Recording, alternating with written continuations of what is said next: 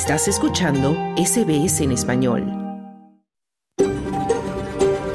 SBS, a world of difference. You're with SBS Spanish on mobile, online and on radio. Estás con SBS en español, en tu móvil, por internet, en tu radio. Hola, ¿qué tal? Muy buenas tardes y bienvenido a SBS Audio Australia en Español. Mi nombre es Esther Lozano. Este jueves 4 de enero del 2024 te saludo desde nuestros estudios en el norte de Sydney, en la tierra tradicional del pueblo Cammeraygal. Y desde Melbourne, en la tierra ancestral del pueblo Gurungeri, Claudio Vázquez con la información. En SBS Spanish reconocemos la conexión continua e inquebrantable de los pueblos aborígenes y de los isleños del estrecho de Torres con sus tierras. Hoy en el programa y en temas de actualidad internacional te vamos a hablar de la colisión entre dos aeronaves en el aeropuerto de Haneda, en Tokio.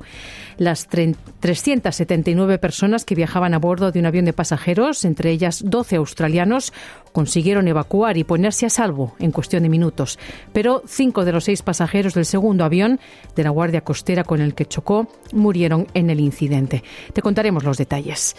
Y en esta edición de verano escucharemos una entrevista realizada hace unos meses con dos de las protagonistas de un interesante proyecto literario llamado Ocho que cuentan, con el que buscan promover la literatura latinoamericana contemporánea de una manera inclusiva, ofreciendo versiones de cuentos contemporáneos en braille, macrotipo y podcast al alcance de todos. Y en la actualidad deportiva repasaremos la jornada de tenis preparatoria para el Open de Australia y lo último del fútbol nacional e internacional. Todo esto hasta las 2 de la tarde, pero primero vamos al boletín de noticias con Claudio Vázquez.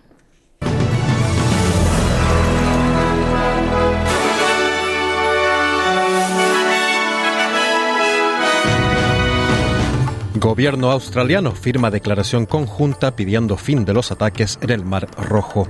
Comienzan las labores de recuperación en las zonas inundadas del sureste de Queensland.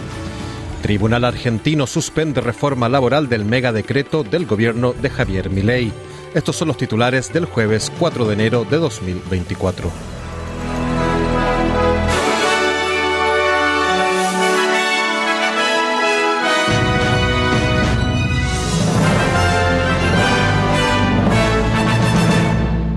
Muy buenas tardes. El gobierno australiano ha firmado una declaración conjunta en la que pide el cese inmediato de los ataques en el Mar Rojo, alegando que la interrupción del comercio pone en peligro vidas inocentes. Alrededor del 15% del comercio mundial pasa a través de esa vía marítima y los buques vinculados o con destino a Israel han sido el blanco de los recientes ataques de los rebeldes Houthi. Las compañías navieras están redirigiendo sus envíos alrededor del Cabo de Buena Esperanza, lo que añade costos y tiempo significativo al viaje. El director de la Freight and Trade Alliance, Paul Salai, explicó a la ABC Radio National lo que significa el bloqueo para el comercio.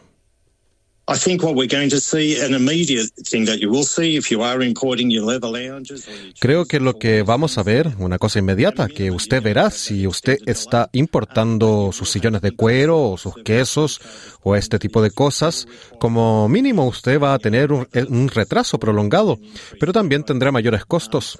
Habrá recargos por el combustible adicional que se necesita y también estamos viendo otras tasas y un aumento de las tarifas de flete.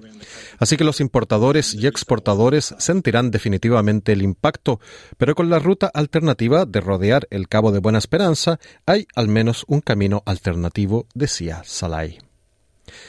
Se espera que alrededor de 50 efectivos de las Fuerzas de Defensa Australiana lleguen hoy 4 de diciembre al sureste de Queensland para ayudar en las ingentes tareas de limpieza tras las inclemencias meteorológicas que azotaron la zona la semana pasada. La lluvia por fin ha amainado, lo que ha permitido que las labores de recuperación entren en pleno vigor, y al personal local del CES ya se han unido refuerzos procedentes de Nueva Gales del Sur y Victoria. Kevin Walsh, comisionado adjunto de los servicios de emergencia contra incendios de Queensland, declaró a Channel 9 que se espera que la limpieza continúe durante semanas. The good news is today and yesterday La buena noticia es que hoy y ayer las condiciones han mejorado notablemente y tenemos muy buenas condiciones para el fin de semana y el resto de la semana. Así que tenemos una buena oportunidad para continuar con los esfuerzos de recuperación. Prácticamente todos los días desde Navidad hemos tenido tormentas, lluvias torrenciales e inundaciones, lo que obviamente ha impedido nuestro progreso. Pero las condiciones han mejorado hoy y ayer también eran buenas y se prevén buenas condiciones para el resto de la semana y también el fin de semana, decía el comisionado Walsh. Cuatro personas se están recuperando tras ser alcanzadas por un rayo en las montañas azules, después de que una tormenta azotara la zona a última hora del miércoles 3 de diciembre. Ambulancias de Nueva Gales del Sur informó de que los paramédicos habían acudido a la zona de vigilancia de Katoomba, al oeste de Sydney, sobre las 15:15 horas tras recibir informes de personas alcanzadas por un rayo. Los cuatro visitantes fueron trasladados al hospital y dos mujeres fueron ingresadas.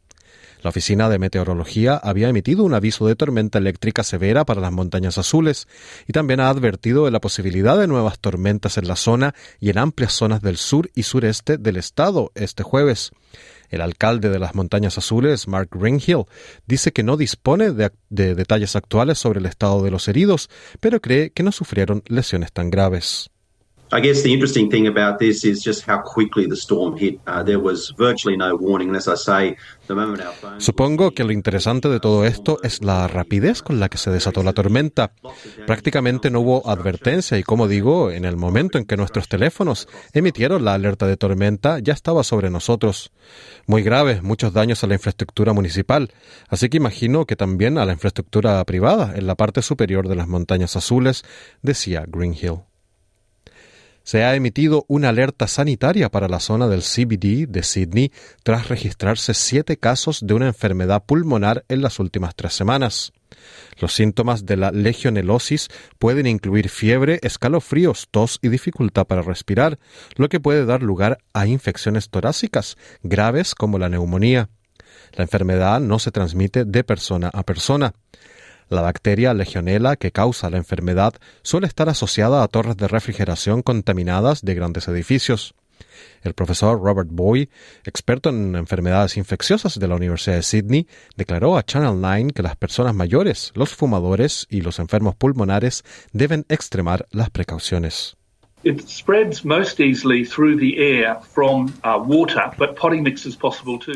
Se propaga más fácilmente por el aire a través del agua, pero también puede hacerlo en la mezcla para macetas, como se describió por primera vez en Nueva Zelanda. Y eso también puede causar una neumonía o una enfermedad parecida a la gripe. Se trata de una serie de bacterias llamadas Legionella, relacionadas entre sí, que pueden causar problemas. Lo más habitual es que se transmita a través del aire acondicionado, pero también puede hacerlo a través de la mezcla para macetas, decía el profesor Bui. Añadió también que puede ser muy grave y que hasta el 10% de las personas mueren por esta enfermedad.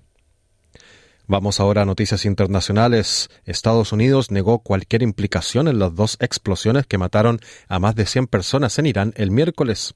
El portavoz del Departamento de Estado estadounidense, Matthew Miller, ha declarado a la prensa que Estados Unidos no está implicado en los atentados y que tampoco hay pruebas que sugieran la participación de Israel. Las dos explosiones se produjeron durante una ceremonia en la que se conmemoraban los cuatro años de la muerte del alto comandante iraní Qasem Soleimani en un ataque estadounidense con drones en 2020.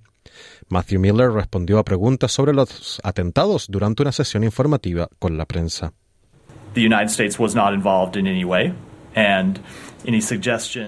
Estados Unidos no estuvo implicado en modo alguno, y cualquier sugerencia en sentido contrario es ridícula. Y número dos, no tenemos ninguna razón para creer que Israel estuvo involucrado en esta, explosión. ¿Por qué no? Simplemente no tenemos ninguna información para creer que ese sea el caso, decía el portavoz Miller. El jefe de la Comisión de Asuntos Exteriores del Parlamento de Ucrania afirmó que el intercambio de prisioneros entre Ucrania y Rusia es muy significativo. Alexander Mereshko dijo que fue una sorpresa para Ucrania y añadió que es una gran celebración porque es el mayor intercambio desde la invasión a gran escala de Ucrania por parte de Rusia. El Ministerio de Defensa ruso declaró que Ucrania había entregado 248 militares, mientras que el país ucraniano dijo que había traído a casa 230 personas, 224 soldados y 6 civiles. Mereshko dijo al programa Radio National de ABC que es un resultado muy alentador. Nuestro presidente ha dicho que aunque ha llevado tanto tiempo hacer este canje, las negociaciones nunca se han detenido entre los países, decía Mereshko. En noticias de Latinoamérica, la justicia argentina suspendió este miércoles la reforma laboral del mega decreto de necesidad y urgencia presentado por el presidente Javier Milei, que entró en vigencia el viernes pasado y que modifica o deroga más de 300 normas. El gobierno apelará a la decisión, dijo a la agencia AFP el procurador general del Tesoro, Rodolfo Barra. El fallo, dictado por los tres jueces de la Cámara de Apelaciones del Trabajo de Argentina, tiene lugar luego de que la Confederación General del Trabajo, la principal central obrera del país, presentara un amparo contra el decreto de la semana pasada. La justicia anuló la aplicabilidad del capítulo cuarto del, del, decreto, que entre otras cosas extiende el periodo de prueba de los trabajadores de tres a ocho meses, reduce el monto para calcular la compensación de las indemnizaciones, reduce las licencias por embarazo, maternidad y paternidad y limita casi hasta anular el derecho a huelga, además de otras medidas de fuerza. En su decisión, uno de los jueces, Alejandro Sudera, cuestionó la necesidad y urgencia del decreto de Miley. Además, afirmó que varias de las normas que el Ejecutivo pretende modificar sin intervención de los legisladores tienen naturaleza represiva o sancionatoria, al punto que se les ha incluido como integrativas del derecho penal laboral, en relación a las limitaciones de huelga y anulación de multas a empleadores que tengan trabajadores sin registrar debidamente. En noticias de Colombia, la empresa Panam Sport, entidad que organiza los Juegos Panamericanos, anunció este miércoles que retiró la sede de la competencia de 2027 a Barranquilla debido a incumplimientos de la ciudad colombiana. Panam Sports afirmó en un comunicado la resolución ha sido tomada tras los innumerables incumplimientos de contrato vigente, aunque no detalló las infracciones.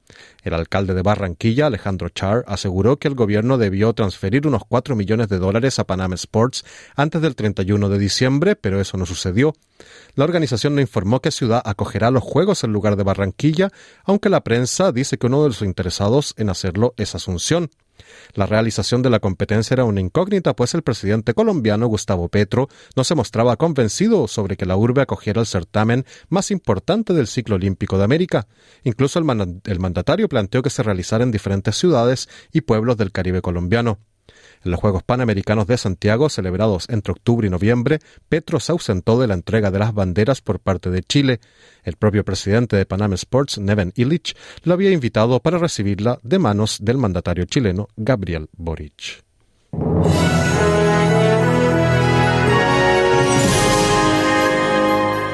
En el informe del tiempo del día de hoy, Perth estará soleado con una máxima de 32 grados, Adelaide parcialmente nublado con un tope de 30 grados, Melbourne posibles lluvias y una máxima de 23 grados, Hobart estará nublado con una máxima de 20 grados. Canberra tendrá lluvias y posible tormenta con un tope de 27 grados. Sydney con algunas precipitaciones y una máxima de 29 grados. Brisbane estará parcialmente nublado con una máxima de 32 grados. Y Darwin tendrá algunas precipitaciones y posible tormenta con una máxima de 34 grados. Este fue el boletín de noticias del jueves 4 de enero de 2024. Pero no te vayas, que de inmediato comienza tu programa de SBS Audio Australia en Español con mucha más información. Mañana a la una, otro informe noticioso. Muy buenas tardes.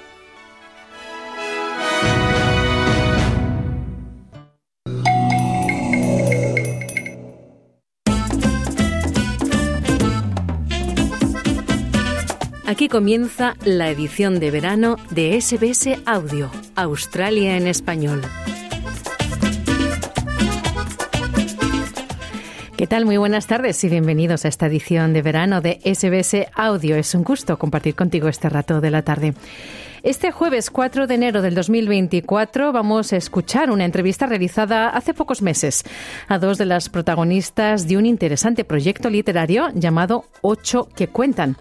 La creadora del proyecto y una de sus escritoras nos contarán cómo están promoviendo la literatura latinoamericana contemporánea de una manera inclusiva para las personas invidentes, ofreciendo versiones de cuentos en braille, en macrotipo y en podcast al alcance de todos.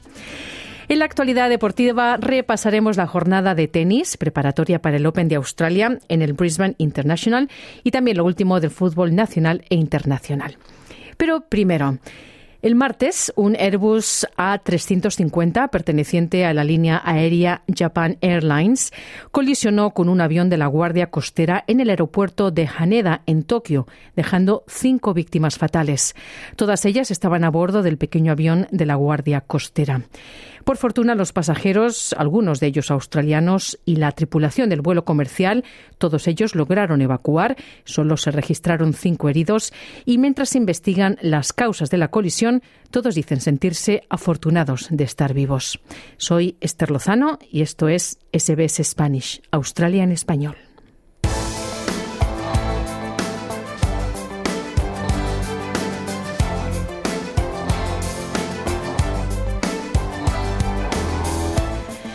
El día 2 de enero, un Airbus A350 perteneciente a la línea aérea Japan Airlines colisionó con un avión de la Guardia Costera en el aeropuerto de Haneda, en Tokio, dejando cinco fallecidos.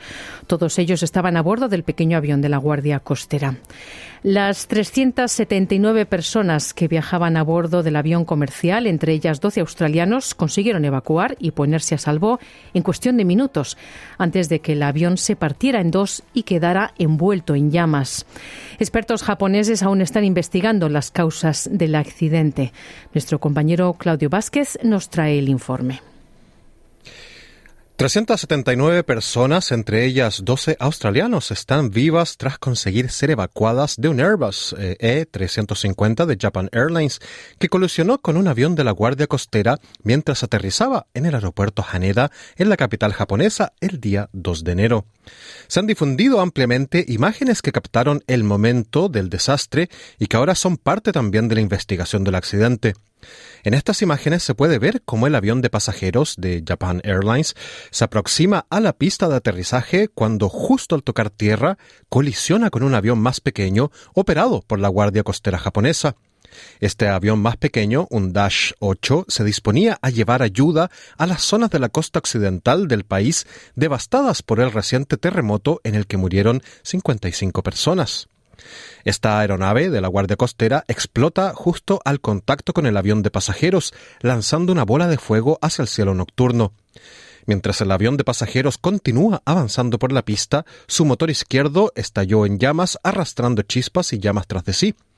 Al menos 17 personas del avión de pasajeros resultaron heridas en este incidente, según la Agencia de Gestión de Incendios y Catástrofes de Japón, mientras que cinco de los seis pasajeros del avión de la Guardia Costera murieron en el incidente.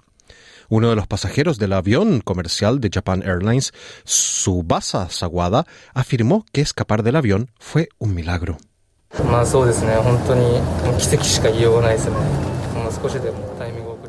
Solo puedo decir que fue un milagro. Podríamos haber muerto si hubiéramos tardado en evacuar. Quiero saber por qué ocurrió esto. Además, no quiero volver a subirme a un avión, decía el pasajero, el pasajero Sawada. Por su parte, el primer ministro japonés, Fumio Nishida, Kishida, elogió al personal de Japan Airlines tras lo que, según los expertos en aviación, fue una evacuación de manual.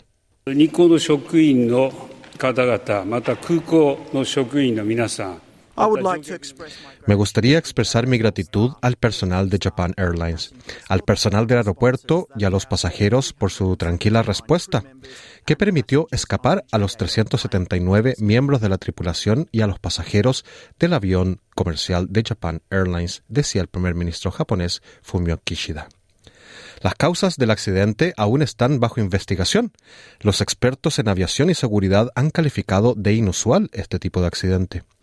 Los primeros indicios apuntan a que el capitán del vuelo de Japan Airlines había recibido los permisos pertinentes para aterrizar de parte de la torre de control.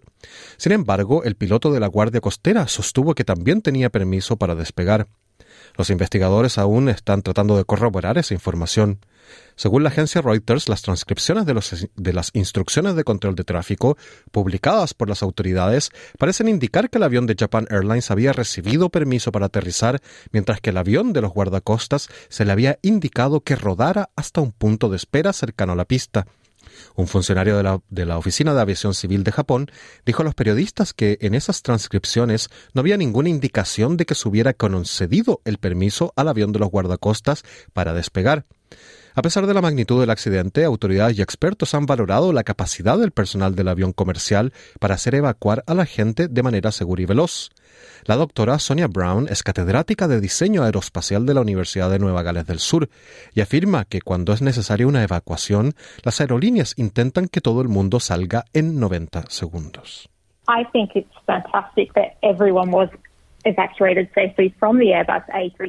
Creo que es fantástico que todos hayan sido evacuados sanos y salvos del Airbus A350, pero eso es exactamente lo que estaba previsto. Estos aviones están certificados para que todo el mundo pueda ser evacuado en solo 90 segundos, decía la doctora Brown. La aerolínea comercial japonesa declaró que la evacuación comenzó casi inmediatamente después de que el avión se detuviera y que todos los pasajeros fueran puestos a salvo en menos de 20 minutos. Los testigos estiman que el avión quedó envuelto en llamas en 10 minutos, apenas 10 minutos después de que todos evacuaran. En algunos videos tomados desde dentro de la cabina del avión de pasajeros siniestrado, se puede ver cómo la mayoría de los que están a bordo se sientan y esperan nuevas instrucciones de la tripulación de cabina, que pide a los pasajeros que mantengan la calma. A continuación, la tripulación despliega rápidamente los toboganes hinchables de emergencia, lo que permite a los pasajeros deslizarse hacia abajo y correr desde los restos en llamas hasta un lugar seguro. La tripulación abrió tres de las ocho salidas del avión para que los pasajeros pudieran escapar. Otra complejidad a la que tuvo que enfrentarse la tripulación de cabina fue que al parecer el sistema de megafonía del avión quedó inutilizado durante el incidente, por lo que tuvieron que recurrir al uso de altavoces para comunicarse.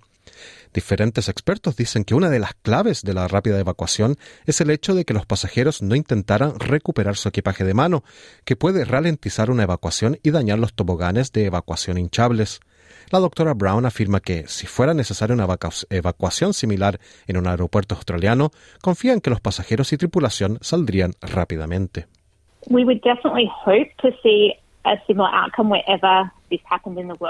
En cualquier lugar del mundo en el que se produjera una evacuación de este tipo, esperamos que el resultado sea similar, y estoy convencida que en Australia también lo sería, decía la doctora Brown. El redactor jefe de AirlineRatings.com, Jeffrey Thomas, afirma que la tripulación de cabina de Japan Airlines hizo un trabajo extraordinario.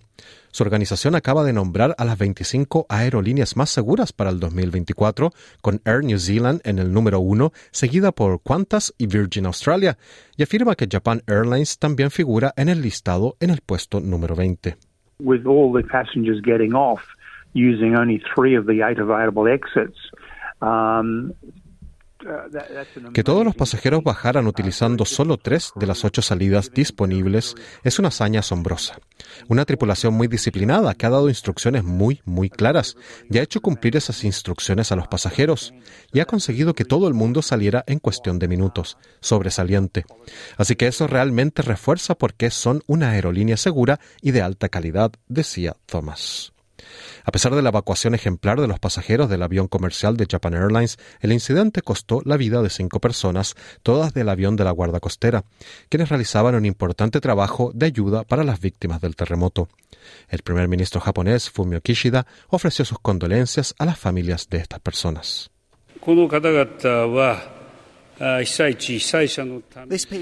Estas personas que han fallecido habían realizado su trabajo con un gran sentido del deber y la responsabilidad hacia las zonas afectadas por el desastre y las víctimas. Se trata de un incidente muy desafortunado y me gustaría ofrecer mis más sinceras condolencias al tiempo que expreso mi respeto y gratitud por su sentido del deber, decía el primer ministro japonés Kishida. Así que Esther, seguiremos informando a medida que avance la investigación sobre este incidente aéreo, el primero de esta magnitud en este 2024 que recién comienza. Este reportaje fue realizado por Greg Diet para SBS News y producido por Claudio Vázquez para SBS Audio Australia en español. Pues muchas gracias, Claudio, por este informe. Edición de verano. SBS Audio Australia en español.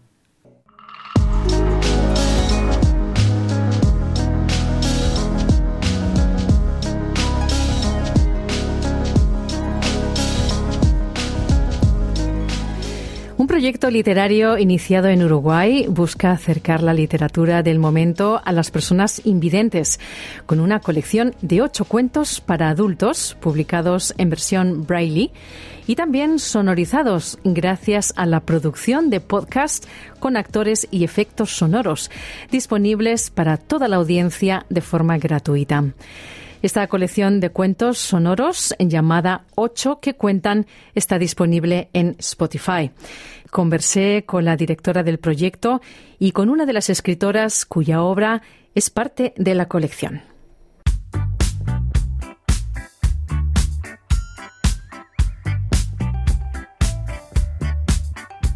Nausicaa Palomeque, premiada periodista y docente universitaria, directora del proyecto Ocho que cuentan desde Uruguay. ¿Cómo estás, Nausicaa? ¿Cómo estás, Esther? Un gusto. Y también le damos la bienvenida a Rosario Lázaro, que es escritora, también uruguaya y aquí en Australia. ¿Cómo estás, Rosario? ¿Cómo estás, Esther? Un gusto, un gusto saludarte. Quería empezar contigo, Nausicaa, preguntándote ¿Qué criterio seguiste para la elección de estos ocho cuentos literarios de autores uruguayos? Fueron varios criterios, ¿no? Bueno, lo que yo quiero mostrar es la literatura actual uruguaya, o sea que hay un corte generacional, es decir, que alguien se pueda, que, que se acerque al proyecto, se pueda hacer una idea de quiénes son los y las escritoras que están publicando en este momento en Uruguay. Ese es un primer corte que, como todo corte, eh, tiene su subjetividad, ¿no? o sea, eh, mm. podrían haber sido otros, pero bueno, es este. Ese es un primer corte. Después hay un corte eh, paritario, son cuatro escritoras, cuatro escritores.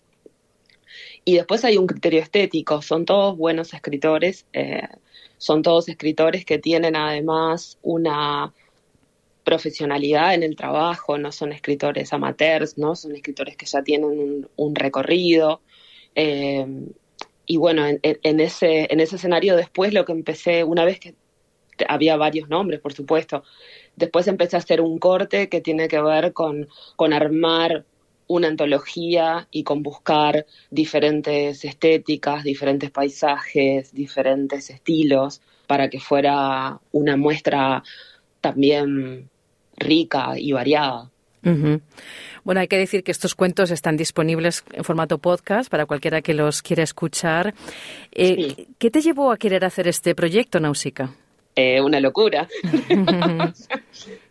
Pero tiene que, mucho que ver con mis intereses y un poco creo que este proyecto, viste que cuando uno empieza un proyecto a veces no sabe bien por qué lo está haciendo, pero cuando lo mira un poco en perspectiva y empieza a, a pensarlo, lo que yo puedo decir es que se parece mucho a mí y a mis intereses.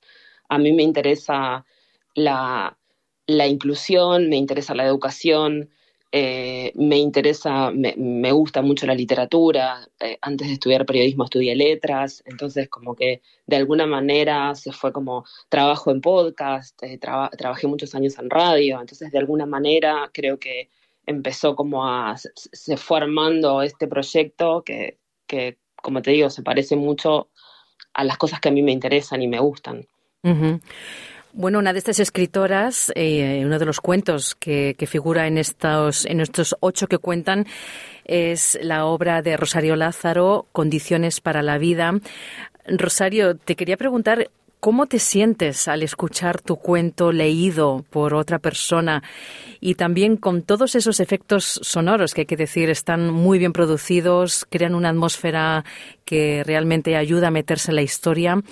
¿Esto lo, te hace que lo percibas de una forma diferente a, cómo tú lo creaste? ¿Adquiere otra dimensión? ¿Qué reacciones se produjeron en ti cuando escuchaste por primera vez tu cuento leído?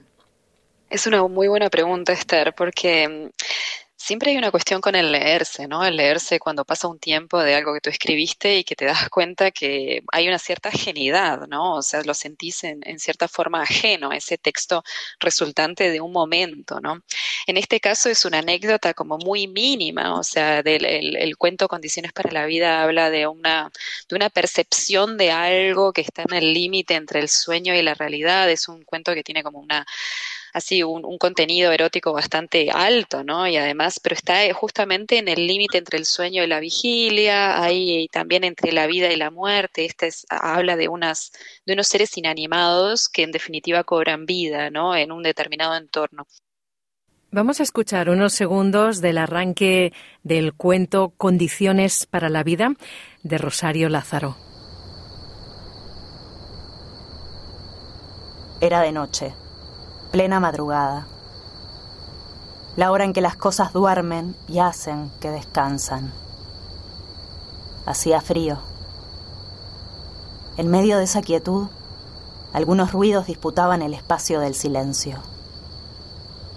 Las piedras se chocaban entre sí, crujían. Algunas eran grises, otras de color azul muy oscuro y tamaño menor, como mejillones no había luna.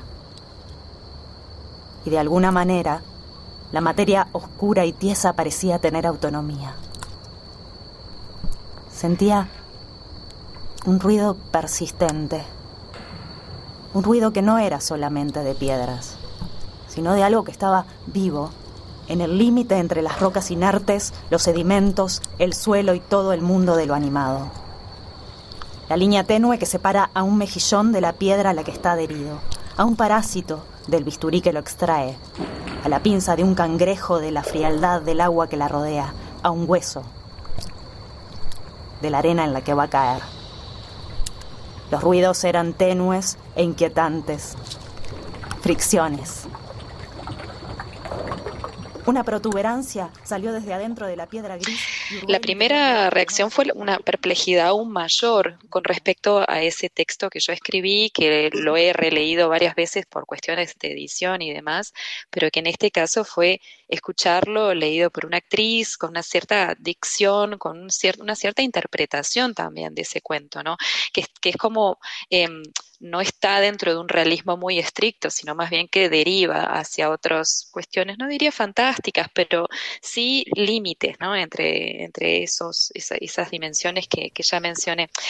Perplejidad y después también el, el, hecho de poder sumergirte en una narrativa que no parecía mía, ¿no? El hecho de poder escuchar a alguien leyendo algo que es tuyo, pero que ya no es tuyo, ¿no? Justamente. Me pareció muy sutil, además, los efectos sonoros son muy sutiles. Mm. Eh, creo que también eh, acompañan parte de la sutileza que es la construcción de esa realidad paralela a la cual se ve enfrentada eh, la protagonista y que son bastante diferentes en el registro de otros de los cuentos de, esta antología que Nausicaa propone, ¿no? O sea, creo que en definitiva me, dio mucha alegría y mucha satisfacción el hecho de que eh, toda, todo el andamiaje, toda la, la producción sonora fuera en un registro tan, tan mínimo como es también, yo creo, el cuento, ¿no?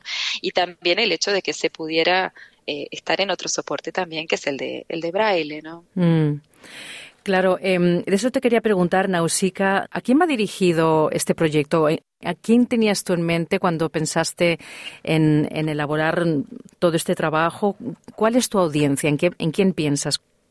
Eh, en realidad yo estoy pensando en, en una audiencia global, digamos. Comienza con un libro que está escrito en braille y en macrotipo. Macrotipo para el oyente es este, la, tipografía grande, ¿no?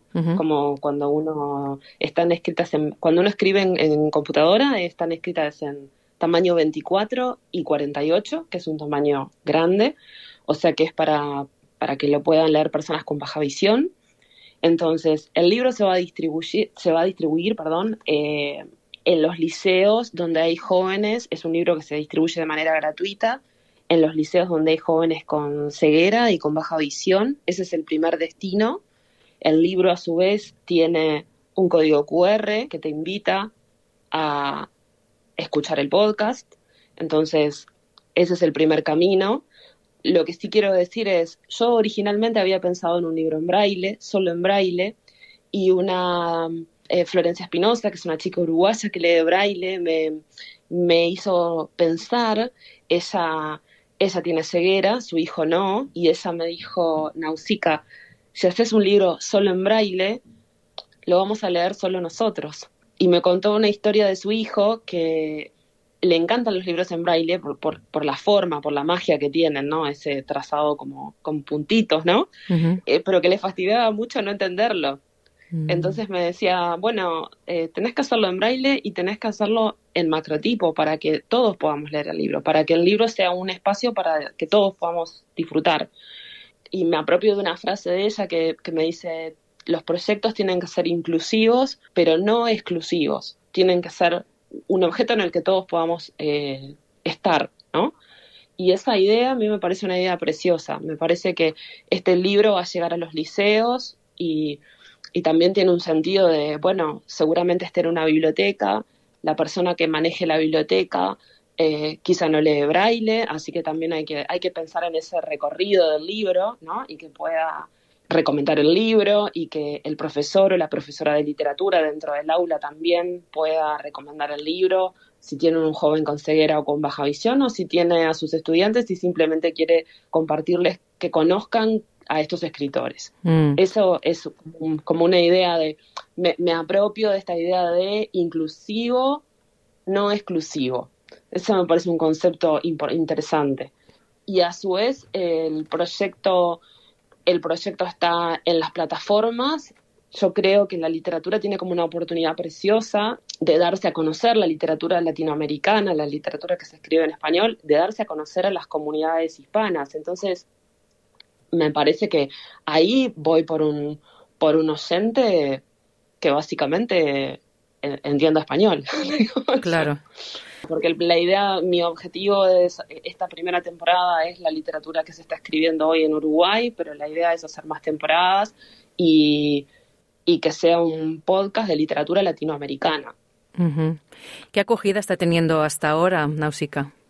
Eh, muy buena, estoy muy contenta. Estoy muy contenta con esta entrevista porque es muy increíble eh, estar hablando con Rosario, contigo, eh, con un proyecto que salió desde acá, desde Montevideo. Mm. Es muy lindo, muy gratificante pensar que quienes pueden estar escuchando. y se está escuchando muy bien. Ah, mm, han habido, bueno, muchas entrevistas acá en Uruguay. Eh, pasaron cosas, por ejemplo, con un cuento, me han llegado, los cuentos tienen como mucho, que fue mucho paisaje y muchas referencias a Uruguay, no solo a Montevideo, sino a localidades de, todo el país y muchos paisajes. Y, por ejemplo, hace unos días me, con un cuento de una escritora que se llama Carolina Bello, me llegó me escribieron y me dijeron, acabo de pasar por 8 de octubre y Urquiza, que es la el lugar donde ocurre el cuento, ¿no? Mm. Que son unas calles de Montevideo y el chiste era, te cruzaste con la protagonista, ¿no? Como eso de empezar a reconocerte en, en, tus paisajes y eso me parece como súper bonito también. Sí. Rosario, em, este proyecto se ha presentado en, en la Feria Internacional del Libro de Montevideo. ¿Tú sientes como escritora que ser parte de este proyecto puede ayudar a la promoción de tu propia obra? ¿Qué expectativas tienes? Eh, sí, lo es, lo es. Em, es, un, es una forma de promoción, pero yo diría primero que nada es una forma de diálogo, ¿no? Em, yo estuve en Uruguay este año, estuve varios meses, pero coincidí con la Feria de Buenos Aires, pero no con la Feria del Libro de, Montevideo. Em, sí, son, son, son hechos que dinamizan la literatura propia y la literatura ajena, ¿no? O sea, en este caso creo que es una posibilidad de diálogo, primero que nada, con una generación de, escritores y escritoras eh, que muchos de los cuales son amigos, son colegas, son personas que admiro en, su escritura y que me parece que eso es como a nivel personal es una de las cuestiones más interesantes. La otra es eh, la ampliación de, del público que lee eh, justamente a quienes no, no leen visualmente, ¿no? sino a través del tacto. O sea, es el diálogo con una generación de creadores que con los cuales compartimos un momento, ¿no? O sea, un momento de la creación de la literatura uruguaya y a quienes admiro, eh, con quienes dialogamos y con quienes eh, realmente compartimos en algunos casos intereses y, así motivaciones en la escritura, una ampliación del público eh, que lee, en este caso, a, las personas no videntes o personas con, con posibilidades reducidas de, de poder leer eh, los libros como los concebimos usualmente. Y después la posibilidad del podcast de ampliar ese público de, lectores y lectoras a, a, confines así completamente inimaginables, ¿no? Es el hecho de, del formato, formato podcast y después la comunidad hispanohablante a nivel internacional, no solamente de los hispanohablantes, sino también de las personas que están aprendiendo justamente español, ¿no? Eso mm. me parece súper rico, ¿no? Es la posibilidad de atravesar fronteras, que a pesar de, de, bueno, de la, por ejemplo, en Uruguay tenemos una, una circulación latinoamericana de textos muy interesante a nivel actual, en, en Australia no, no contamos con esos mismos libros, ¿no? Entonces esa posibilidad de que esta literatura que está siendo creada eh, justamente ahora en la contemporaneidad circule es un privilegio y la verdad que es un gusto de, haber sido elegida eh, para esos ocho que cuentan. Mm, qué bueno. Y este proyecto Nausicaa eh, en cuestiones económicas, de financiamiento, ¿Cómo lo has manejado? Porque tiene desde luego una producción detrás mm, muy profesional, muy potente y la producción de los libros. ¿Cómo alguien como tú, mm, eh, que desea hacer una cosa así, consigue materializarlo de esta manera? En Uruguay, el Ministerio de Educación y Cultura tiene unos fondos, unos fondos culturales para proyectos culturales. Yo postulé para uno de ellos y gané. Y la realización de este proyecto está financiada con, con ese, eh, con, ese, con ese fondo. Es un fondo, se llaman los fondos concursables del MEC. Yo quería, por supuesto, hacer algo, un proyecto que fuera que tuviera un carácter profesional, quería poder convocar a los escritores, quería poder que participaran eh, actores, quería que tuviera un sonido, una narración sonora, que tuviera una impronta cinematográfica y pude, pude contactar a Daniel Zafalián. Daniel Zafalián es el sonidista de la... Ha, trabajado en más de 50 películas en Uruguay, es el sonidista de las películas uruguayas, básicamente. Y, y fue un lujo, entonces estoy digamos que gracias a ese fondo pude hacer un proyecto con el que estoy muy contenta y reunir, estoy realmente creo que lo más, lo más inteligente que hice fue armar el equipo, digamos, juntar a gente muy talentosa que se comprometió y que trabajó, todos, quiero como destacar eso. Los escritores todos fueron muy generosos, todos enseguida, todos me dijeron que sí enseguida, cuando recién empezaba esto, que todavía, que yo lo estaba como imaginando, todos fueron muy generosos, todos se sumaron enseguida, todos les pareció un lindo proyecto y me fui como convenciendo de que lo tenía que hacer también a, partir de esas devoluciones.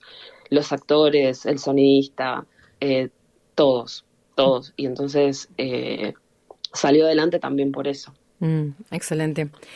Nausica Palomeque, directora del proyecto Ocho que Cuentan, y Rosario Lázaro, escritora y autora de uno de los cuentos de esta colección, Condiciones para la Vida. Muchísimas gracias por haber estado en los micrófonos de SBS Audio. Muchas gracias, Esther. Saludos desde, desde Montevideo. Gracias, Esther.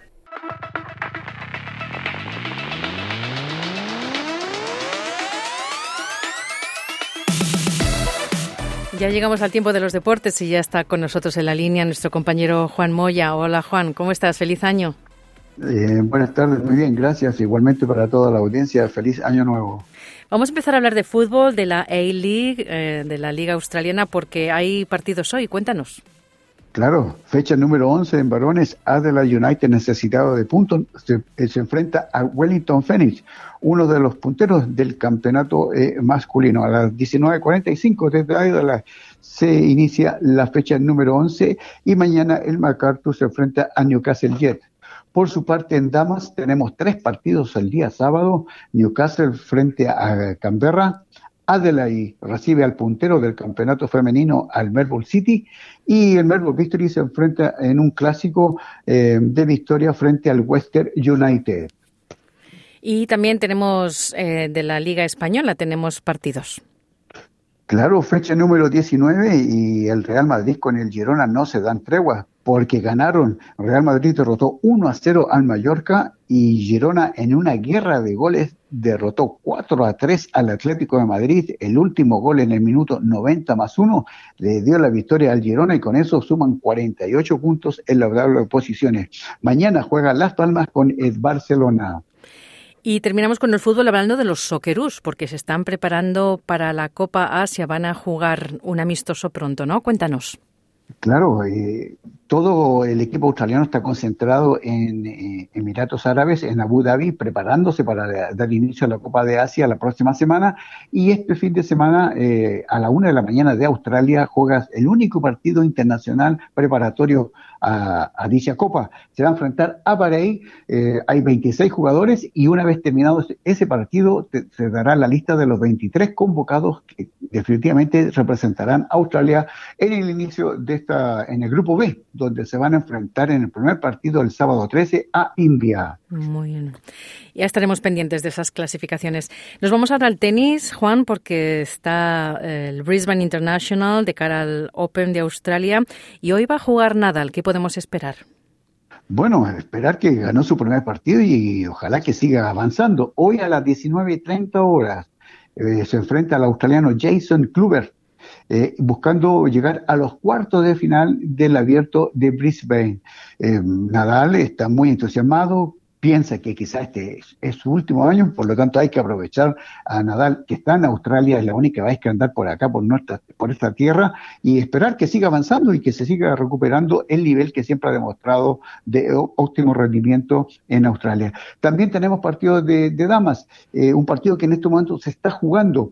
Julia Riera, nueva cara del tenis femenino, se está enfrentando a Linda Noskova de República Checa. Y luego vamos a tener a las 17.30 horas Elisa Merten de Bélgica frente a Elena Rivaquina de Kazajistán, número 2 del mundo.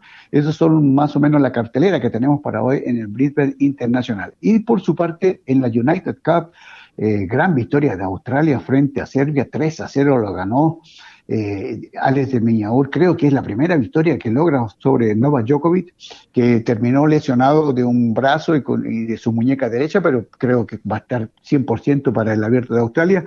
Eh, Novak Djokovic terminó una racha de 43 victorias en Australia, seis años invicto en Australia Alex de Miñaur lo destrozó con un 6-4-6-4 y así Australia junto a Achel Tomjanovic le dieron la victoria a Australia sobre Serbia 3 a 0 y ya están clasificados a las semifinales. El otro semifinalista es Polonia que derrotó 3 a 0 a China. Hoy en Sydney Francia se enfrenta a Noruega y mañana Grecia frente a Alemania buscando llegar a las semifinales de la United Cup 2024. Mm, se está poniendo muy, muy interesante. Bueno, nos vamos al ciclismo, Juan, porque se va a celebrar el funeral de una mujer ciclista que murió atropellada. Efectivamente, Melissa Hodgkin, 32 años, campeona del mundo en 2015 en persecución por equipos.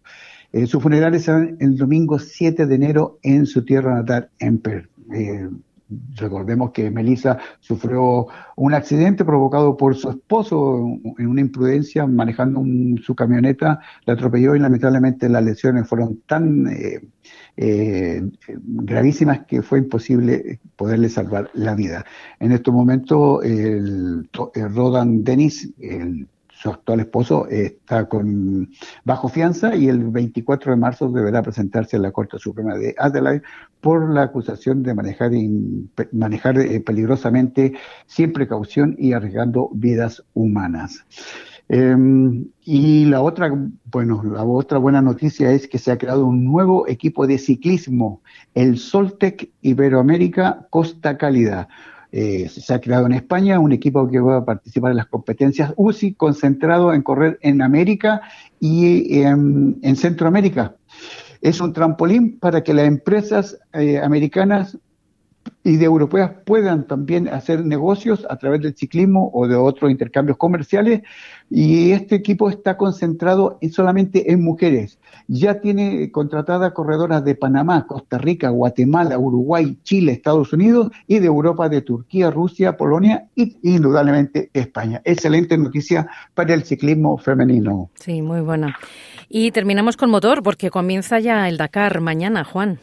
Mañana es el prólogo, claro, comienza el Dakar 2024, 7.923 kilómetros. Y hay que destacar que eh, eh, en, este, en esta versión van a haber más mujeres participando en esta competencia. En los bu eh, que son cuatriciclos, va a estar Laia San, española, que ha participado 13 veces en el Dakar y su mejor triunfo ha sido terminar novena y ha completado todas eh, sus participaciones, la ha podido terminar.